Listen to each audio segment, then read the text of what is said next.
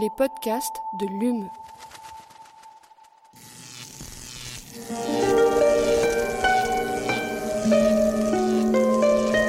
Allume la science. La science. C'est une des nombreuses manières d'essayer de comprendre l'homme. Eh bien, imagine que toute forme de vie sur Terre meurt instantanément et que chaque molécule de ton corps explose à la vitesse de la lumière. Une sorte de, de relativisme absolu. Inversion complète de la charge des protons. La Terre va entendre ces mots. Allume la science. Bonjour et bienvenue à tous et toutes dans Allume la science, l'émission qui vous branche chaque semaine sur l'actualité des laboratoires de l'Université de Montpellier et de ses partenaires. Et pour commencer, Aline, vous êtes prête Et pour commencer, je vous donne un chiffre. 32, 32, 32. Ça Euh, t'évoque? le nombre de dents d'un humain adulte. Oui mais non. Euh, le, le département du Gers? Euh, pas mal, mais toujours pas.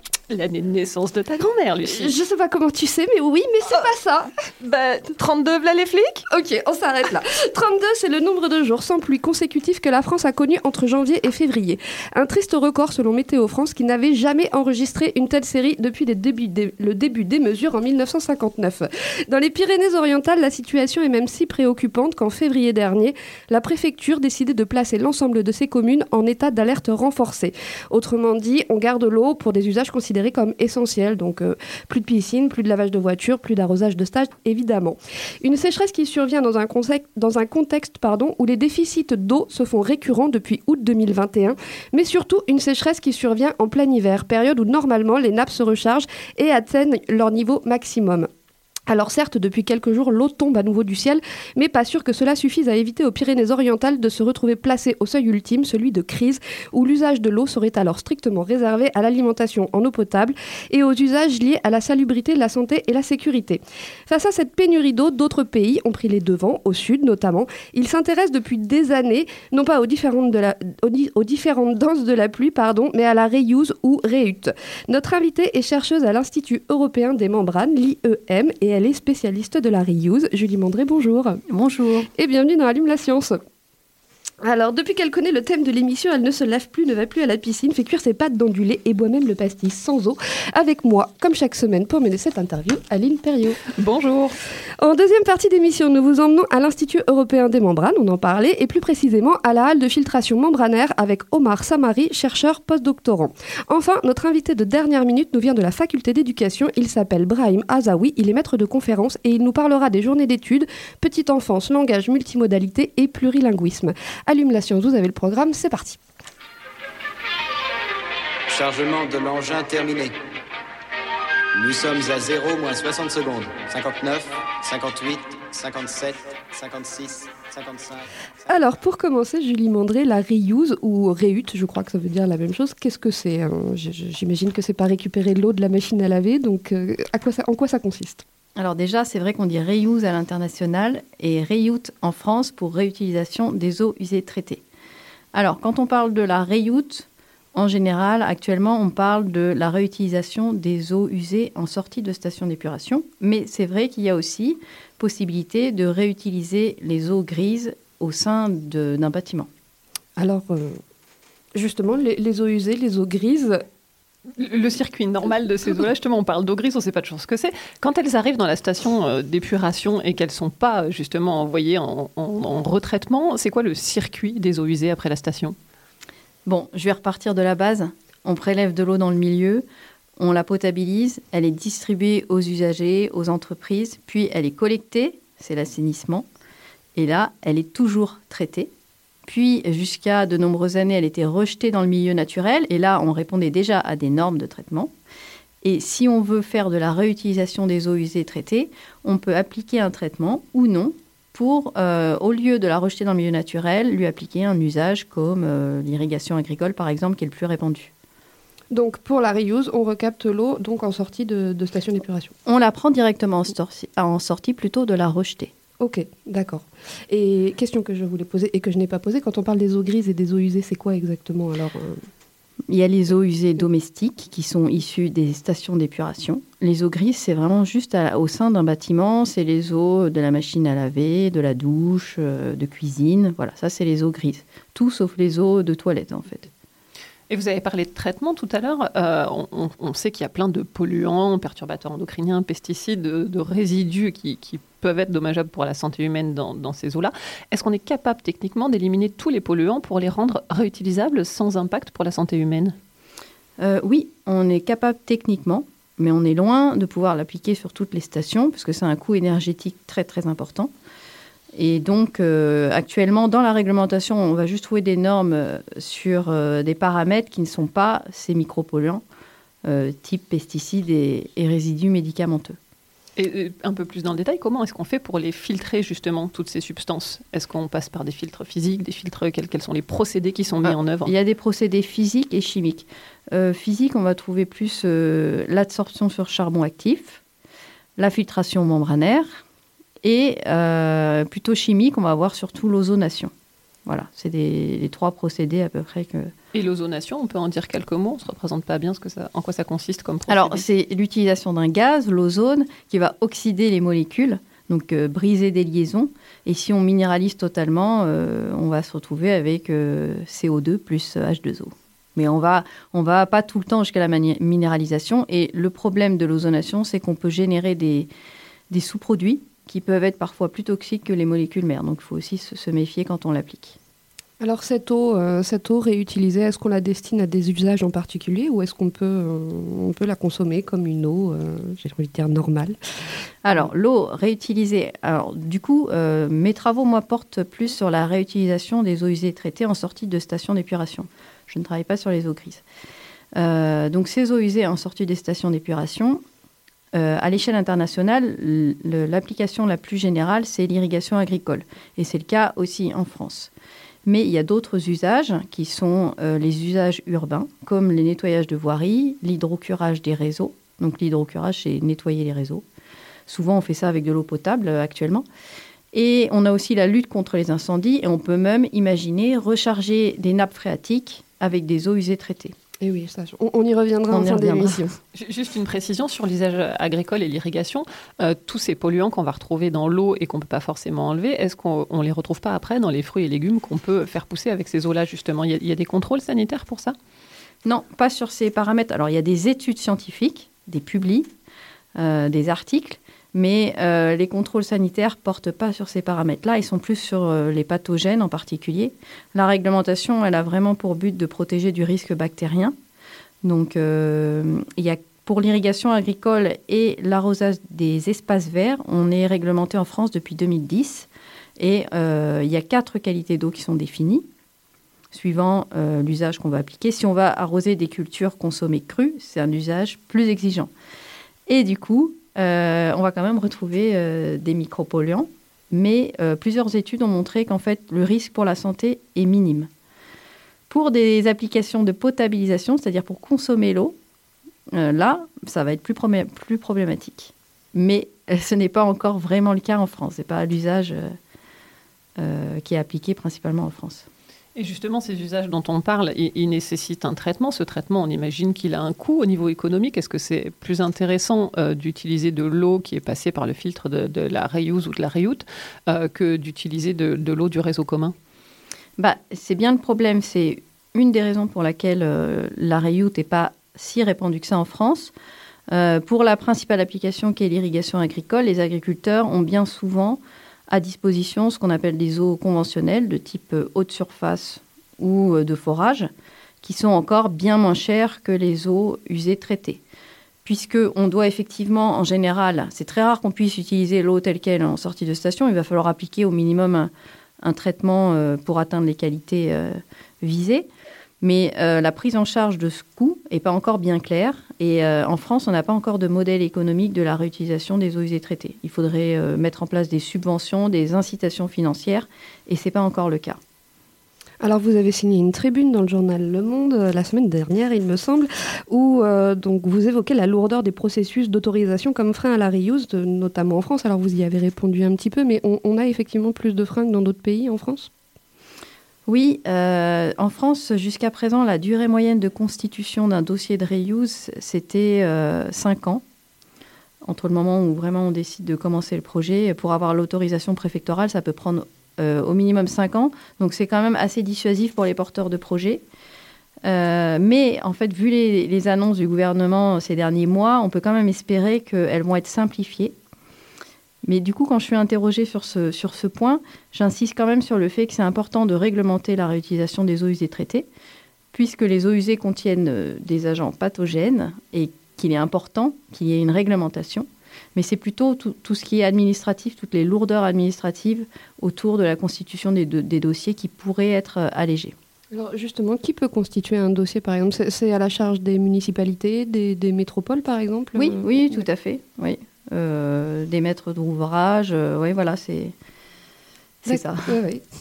Et parmi les autres freins que vous évoquez dans cette tribune, vous parlez de l'acceptabilité sociale. Qu'est-ce que ça veut dire? Ça veut dire que, que globalement, les gens, si on leur dit euh, bah, l'eau que vous avez euh, là, euh, soit au robinet, soit qui a été utilisée pour euh, arroser la tomate que vous mangez, elle provient d'une station euh, d'épuration et elle a été traitée. Est-ce que, est que les gens sont réticents à, à l'idée de cet usage-là? Oui, et souvent ça vient d'une mauvaise connaissance du, des cycles de l'eau.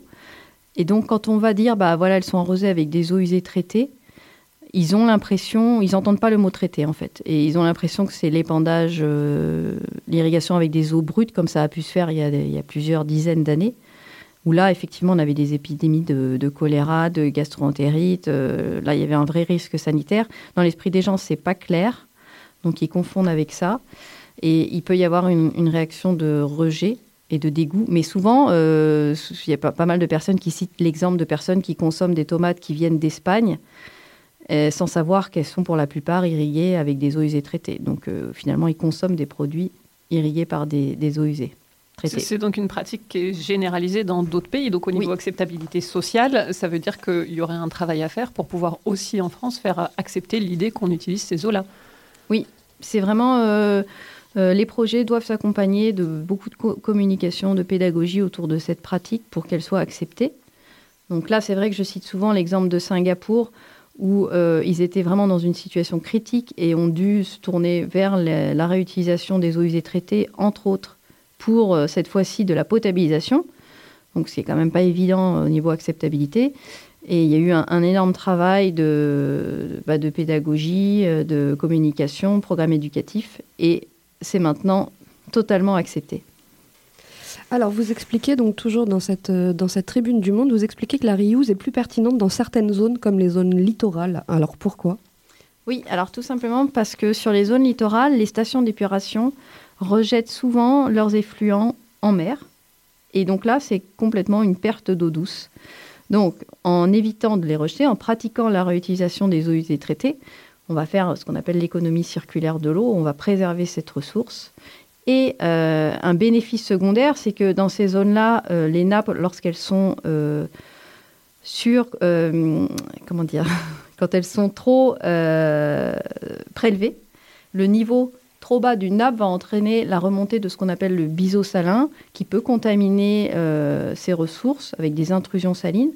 Donc, en faisant la réutilisation traitée, on limite les prélèvements dans les nappes et on limite du coup ces, ces intrusions salines. Quand vous parlez justement des rejets en mer, c'est ce qu'on a justement à Montpellier avec, euh, avec l'émissaire, c'est ça, non? Oui, Ouais, d'accord. Oui. Donc, mais on- la station, est, ils sont en train de revoir complètement euh, euh, leurs usages et ils vont faire de la réutilisation des eaux usées traitées. Ah, très bonne nouvelle. Et vous dites aussi, du coup, dans cette même tribune, que c'est moins adapté aux zones continentales, cet usage. Euh, pourquoi, du coup, est-ce que c'est moins adapté? Alors du coup, bah, dans les zones continentales, on rejette euh, les effluents dans les cours d'eau et euh, bien souvent, ces, rejets participent de manière significative au soutien des qui est euh, le fait de maintenir un débit minimum dans le cours d'eau pour protéger les écosystèmes et la biodiversité en aval. Donc si on fait la réutilisation des eaux usées traitées, on peut priver le cours d'eau de cet apport et nuire aux écosystèmes plus bas. Alors, vous en avez parlé un peu tout à l'heure en parlant des tomates qui provenaient d'Espagne ou de Singapour. Euh, est-ce qu'il y a d'autres pays dans lesquels la reuse est une pratique plus courante qu'en France? Oui, il y a euh, bon alors l'Italie, l'Espagne on est à 14% environ, l'Italie 8% et la France à moins de 1%. Et puis il y a euh, Israël, Israël où on est à plus de 80% de réutilisation des eaux usées traitées. Et du coup, comment est-ce qu'on l'explique ce retard français? On a parlé de législation, on a parlé d'acceptabilité sociale. Est-ce qu'il y a d'autres freins ou d'autres explications historiques qui font qu'on est à 1% contre 14% en Espagne, qui est un voisin européen? Ah, bah, la, la principale explication, c'est que jusqu'à présent, on n'a pas manqué autant d'eau que ses voisins. Donc c'est vraiment la première explication. Voilà, la, la- la toute première C'est qu'on n'est explication. pas encore au pied du mur, en fait. Voilà. C'est ça. Voilà. Alors, vous travaillez aussi sur un projet qui consiste, vous en avez un petit peu parlé tout à l'heure, qui consiste à recharger donc les nappes phréatiques avec des eaux usées retraitées. Est-ce que vous pouvez nous en parler de ce projet? Oui, alors euh, c'est vraiment un projet de recherche, hein, donc on n'est pas du tout en train de recharger une nappe dans ce projet.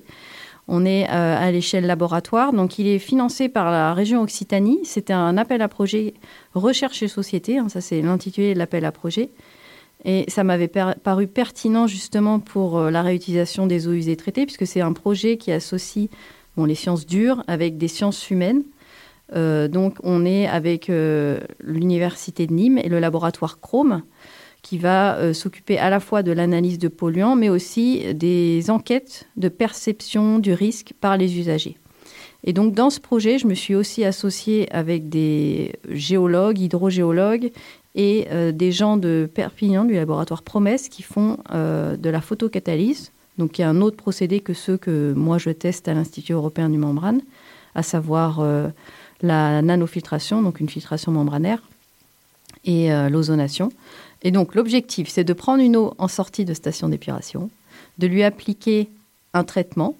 On va en faire plusieurs, on va regarder en parallèle, on va comparer, et euh, de suivre la dégradation des molécules ou l'élimination des molécules, mais il en reste quand même. Et on les, envoie dans des colonnes de sédiments et on va regarder comment le sol contribue à abattre ces molécules pour voir si, en rechargeant la nappe, on va essayer de limiter euh, l'apport de pollution. Est-ce que c'est des pratiques qui existent déjà ailleurs ou c'est complètement inutilisé ces procédés pour l'instant? Si, si, euh, le fait de recharger un aquifère avec des eaux usées traitées, c'est très utilisé en Australie, en Californie. Euh, on peut le faire de deux manières. Soit on va faire une injection directement dans la nappe avec un forage, soit on profite de la capacité du sol, justement, qui est riche en matière organique, à dégrader, à contribuer à affiner le traitement. Voilà, c'est ce que je propose dans ce projet. Moi, j'ai une dernière question. Il nous reste une petite minute avant de finir. Euh, vous l'avez dit, on n'est pas en fait, on n'est pas encore au pied du mur. Du coup, est-ce qu'on a d'autres solutions en fait que la reuse on, voit bien qu'on va par contre dans le mur au niveau de la ressource en eau. Il, faut y aller vers la reuse. Il n'y a pas d'autres euh, solutions aujourd'hui. hein? Oui, alors il faut y aller, mais euh, dans la tribune, justement, je voulais insister dessus sur le fait que ce n'est pas la solution qui va pallier au manque d'eau et euh, à, la, à la sécheresse, hein, qui va pallier ce manque d'eau. Euh, donc euh, la première solution, c'est la sobriété, ça c'est sûr. Donc, Mhm. Voilà. Et, et- et pourquoi en fait c'est pas la solution? C'est parce que ça apportera pas de. De toute façon, on consomme trop, c'est ça? Voilà. Ouais. Ouais, c'est ça. Mm. Très bonne conclusion. Merci beaucoup Julie Mandré. Merci à vous. C'était passionnant. Et on passe maintenant à notre séquence reportage. Aline, où nous emmènes-tu? Eh ben, je vous emmène, comme on l'a dit tout à l'heure, de nouveau à l'Institut européen des membranes et plus précisément à la halle de filtration membranaire. C'est un plateau qui permet de mettre en œuvre différentes techniques de filtration, de l'échelle paillasse à l'unité pré-industrielle.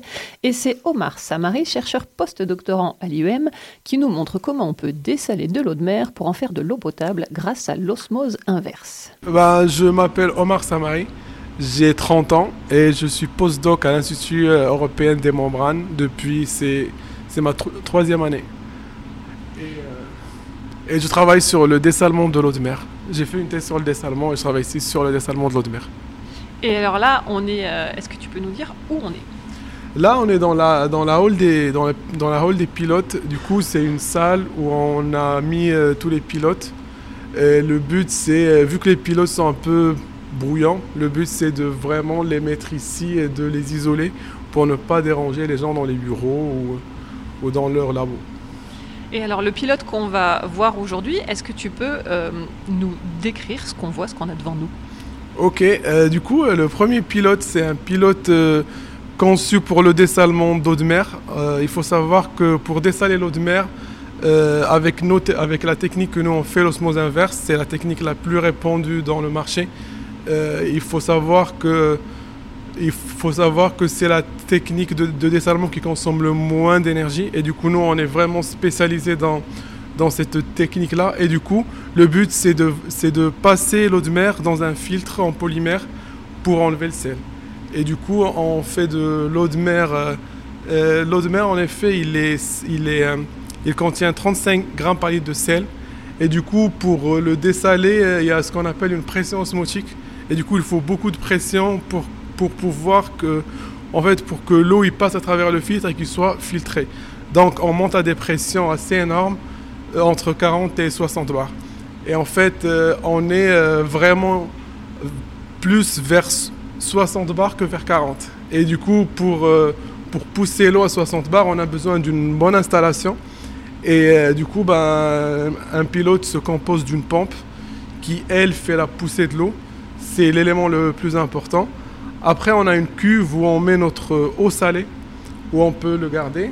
Après, cette cuve-là est liée à un système de refroidissement.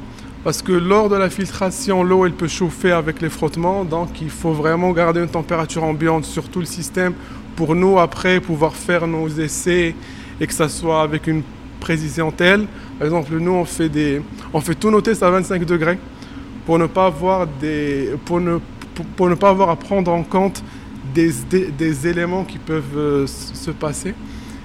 Et du coup, euh, et, et après, on a ce qu'on appelle euh, notre cartouche, ou l'endroit où on met notre membrane ou notre filtre pour pouvoir filtrer. Et du coup, et, et du coup le but, c'est de pousser l'eau qui est dans la cuve vers la membrane. Et, et quand c'est poussé vers la membrane, on a deux sorties. On a une sortie du perméa, qui est, qui est le conduit euh, avec lequel on va récupérer le, du coup, le filtrat, l'eau qui est pas salée. Et, euh, et on a ce qu'on appelle le retour, où nous, on l'appelle le rétentat. Du coup, c'est l'eau qui n'a pas été filtrée et qui doit revenir vers la cuve. Et on fait ça d'une manière euh, perpétuelle jusqu'à ce qu'on filtre ce qu'on a filtré. Et donc là, il y a un, entonnoir en plastique au-dessus de la cuve dont on a parlé tout à l'heure. On, met l'eau euh, l'eau salée là, et où est-ce qu'on récupère l'eau douce du coup? Euh, oui, en fait, on a mis un entonnoir pour pouvoir euh, mettre l'eau salée. Et c'était réfléchi comme ça pour pouvoir tout fermer. Ah, parce que des fois, on avait des anciens pilotes comme celui-là qui est, qui est moins puissant, qui, qui était ouvert. Et en fait, on a découvert que des fois, on veut filtrer autre chose que l'eau de mer et ça peut être sale, on peut avoir des polluants et du coup, c'est mieux de pouvoir fermer le, tout le système pour, pour, pour, euh, ne pas dé- déranger les autres et pour ne pas avoir des odeurs euh, qui, peuvent, qui peuvent sortir. Et du coup, le but de l'entonnoir, c'est de ne pas verser à travers et de bien viser du coup. Et, euh, et oui, l'entonnoir, elle se trouve en haut de la cuve et on récupère notre perméa ici. Et c'est là où se trouve la membrane à l'intérieur. Et là, le perméa, il sort par là. On peut le récupérer. Et le rétentat, il passe. Et le rétentat, c'est l'eau non filtrée qui passe et qui peut revenir vers la cuve. Et est-ce que c'est quelque chose qui se fait déjà à échelle industrielle de filtrer de l'eau salée, par exemple de l'eau de mer, pour produire de l'eau potable? Oui, oui, c'est largement, c'est largement fait depuis les années 70-80. En fait, euh, cette technique précise, c'est une technique qui a été découverte dans les années 60-65. C'était la NASA qui avait fait cette découverte pour pouvoir euh, justement filtrer l'eau dans les stations spatiales. Et après, euh, de fil en aiguille, on a découvert que ces filtres-là, ils pouvaient non seulement filtrer nos eaux salées, mais euh, enfin nos eaux de nos eaux salées, pas le sel, mais avec des saletés du coup. Et du coup, on pouvait aussi filtrer de l'eau salée. Et depuis, il y a beaucoup d'usines qui font ça. En Europe, c'est très répandu en Espagne, surtout en en- dans la côte est-sud, dans dans, ben, de, de la Catalogne, de la Catalogne jusqu'au sud, quoi. Au Portugal aussi. Il y a, après, il y a les pays scandinaves qui, font ces- qui ont ces techniques-là. Pas pour filtrer l'eau de mer, mais pour filtrer ce qu'on appelle l'eau saumâtre. Parce que des fois, l'eau qu'on a dans les rivières, dans les puits, c'est des eaux salées aussi. Il faudra, et on a besoin aussi de les dessaler pour pouvoir les boire. En Europe, il y a ces pays qui, qui, font le dessalement. En Afrique, toute l'Afrique du Nord dessale depuis un moment. Parce que sinon, on sera, ils seront dans un souci.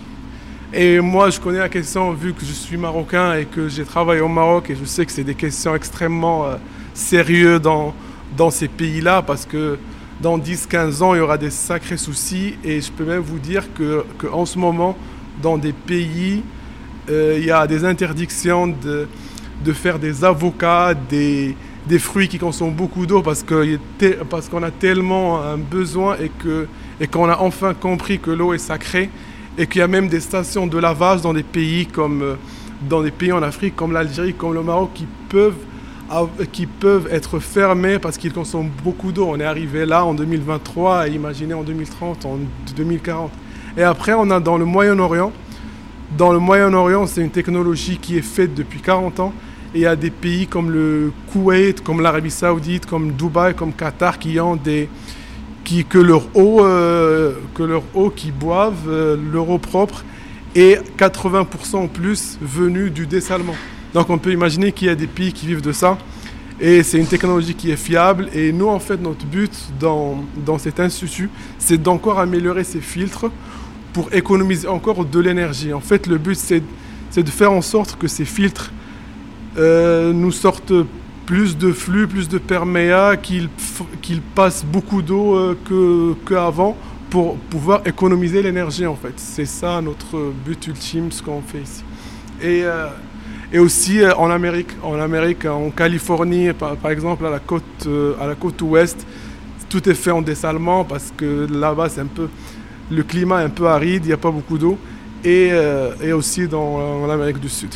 Et on passe maintenant à notre invité de dernière minute, Brahim Azaoui. Bonjour. Bonjour. Bienvenue dans Allume la science. Donc vous êtes maître de conférence à la faculté d'éducation qui organise du 15 au 18 mars quatre journées d'études sur le thème petite enfance, langage avec un S, multimodalité et plurilinguisme.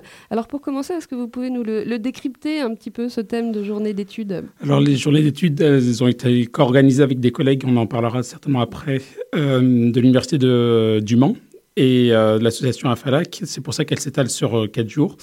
Pour ce qui est du titre, ça a été une longue discussion parce qu'en effet, il y a un S à langage. Et euh, dans les discussions, du moins dans les, dans les recherches actuelles, la question du langage, très souvent, elle est prise même du côté. Lorsqu'on réfléchit sur l'acquisition du langage par les enfants, d'ailleurs, on parle du langage par les enfants, on s'aperçoit que finalement, il n'est pas que verbal.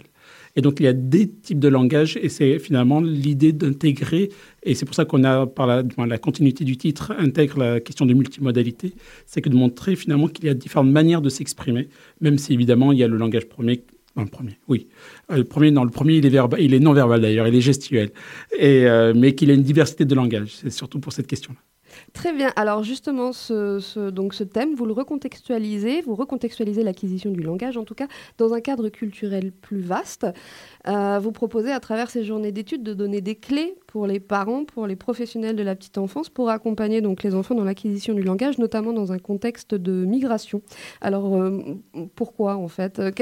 Quelles sont les, pratiques qui peuvent aider justement euh? Alors là, aussi, ça a été une longue discussion parce que très souvent, à force de focaliser sur les, les contextes migratoires uniquement, on oublie que finalement, en France également, on a des enfants qui sont d'origine mais qui sont français.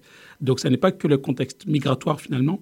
Et on s'aperçoit que, mais on s'aperçoit que travailler sur ces populations migrantes en migration installées récemment va nous forcer à réfléchir également plus largement pour les enfants de, tout, enfant finalement qui est scolarisé. Euh, les difficultés parfois que ben, Lorsqu'on réfléchit à ces questions, c'est parce que on a une forme d'illusion. C'est qu'un jeune enfant migrant va apprendre très rapidement le, français. C'est exactement ce que j'allais vous dire. On a l'impression qu'en dessous de 10 ans, on apprend tout ce qu'on veut très facilement. Il y, a, cette illusion-là, en effet, avec la, plasticité, plasticité, cérébrale, ou alors on se dit, en un an, euh, c'est chose faite. Mais finalement, il faut facilement entre 6 ou 7 années pour apprendre une langue. Donc, il y a besoin constamment d'un travail continu avec les professionnels de la petite enfance dès la crèche, dès, euh, euh, de la crèche, ou alors même en famille, pour travailler sur ces acquisitions, quelles qu'elles soient. Ensuite, euh, il y a depuis euh, facilement une trentaine, quarantaine d'années des travaux qui, euh, même une cinquantaine d'années, des travaux qui essayent de voir finalement comment accompagner les enfants, notamment en contexte migratoire, comment accompagner ces enfants dans l'apprentissage d'une nouvelle langue tout en respectant finalement les identités qu'il peut avoir au niveau notamment linguistique. Et c'est ce qu'on peut parfois classer dans ce qu'on appelle l'éducation plurilingue. Finalement, toutes ces approches, et Anne-Pierre Kruger qui intervient notamment le samedi matin, à, Montpellier va aborder ces questions-là en, collaboration avec le. En collaboration. Elle sera suivie par une intervention de José Segura de, l'association Afalac Occitou et euh, qui intervient également au Cazeneuve de, de Toulouse. Alors justement, donc vous, vous, allez recevoir de nombreux intervenants pendant ces quatre jours et vous écrivez sur votre programme que toutes les interventions sont basées sur des études empiriques, euh, c'est-à-dire C'est un mot qui peut paraître pompeux pour finalement dire qu'elles sont basées toutes sur le terrain. C'est-à-dire euh, y a parfois aussi là également peut-être une illusion, que, euh, une croyance que, la recherche est nécessairement hors sol. Or, les recherches que l'on effectue, notamment dans l'éducation, vont s'appuyer en grande partie, veux dire pour majorité, mais en grande partie euh, sur le terrain. Donc c'est le terrain qui va interroger la recherche et la recherche va retourner sur le terrain. Il y a constamment comme ça une activité assez dynamique d'aller-retour entre le terrain et la recherche. Alors, vous avez justement parlé de l'association AFALAC, donc, qui organise avec vous euh, ces, journées euh, avec l'Université du Mans. Est-ce que vous pouvez nous dire un mot du travail de cette association? Oui, alors c'est une association, alors AFALAC, Association Famille, Langue, Culture. Pardon, c'est une association qui, dont la présidente est Françoise Leclerc, qui est évidemment partie prenante de l'organisation de, de ces journées et un peu dans l'idée que j'évoquais tout à l'heure de l'éducation plurilingue, elle, euh, cherche à, euh, à, travailler sur les langues des familles pour également pour valoriser ces, finalement ces identités plurielles, comme euh, je l'évoquais tout à l'heure, en intégrant les familles. Donc ils ont, mis en place de, nombreux projets, ils interviennent dans la formation des, différents professionnels de la petite enfance, des projets autour des tapis plurilingues dans lesquels des parents finalement sont formés au comptage, dans le sens euh, raconter un conte au, comptage euh, dans leur langue et montrer que finalement, même lorsqu'on a des parents qui racontent dans leur langue des histoires aux enfants, il y a toujours quelque chose à récupérer, en quelque sorte dans, dans, dans, les sens, dans le sens que l'on peut euh, faire de l'histoire qui a été contée, parce qu'il y a notamment des éléments non verbaux, visuels, matériels qui vont être utilisés. Alors, donc ces conférences, elles, sont, elles commencent demain, elles sont ouvertes à qui? Elles sont ouvertes, j'allais dire, à tout le monde. Et euh, il y a une dimension euh, professionnalisante dans le sens, ou professionnelle, plutôt pas professionnalisante, professionnelle parce que un des, des, publics euh, premiers est, comme je le disais tout à l'heure, les professionnels de la petite enfance. Donc aussi bien les, éducateurs jeunes enfants que les auxiliaires de puériculture, que les, que les enseignants d'école maternelle notamment. Donc c'est ouvert, c'est un public très large. On est d'ailleurs en, collaboration avec... Euh, le réseau Petite Enfance de Montpellier ou la GEM pour tout ce qui est école maternelle. Donc c'est vraiment notre public principal pour que finalement ils se sentent impliqués, investis dans toutes ces questions-là. Et évidemment que, euh, comme toute journée d'études, elle est ouverte également aux chercheurs. Alors, on, mettra un lien. Euh, il reste encore quelques places. On, peut encore mettre un lien. Ça sert à quelque chose. Et en plus, elles sont disponibles en visio, je crois. Vos Exactement. Merci, merci beaucoup, Brahim Azaoui. Et euh, bah, on espère vous recevoir une prochaine fois pour avoir les conclusions de ces journées d'études. Avec grand plaisir. Merci, Lucie. Merci beaucoup. Allume la science, c'est déjà fini pour aujourd'hui. Un grand merci à Naomi Charmetan pour la réalisation de cette émission. On se retrouve la semaine prochaine. D'ici là, restez branchés.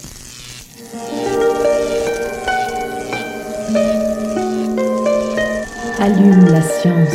C'est une des nombreuses manières d'essayer de comprendre l'homme.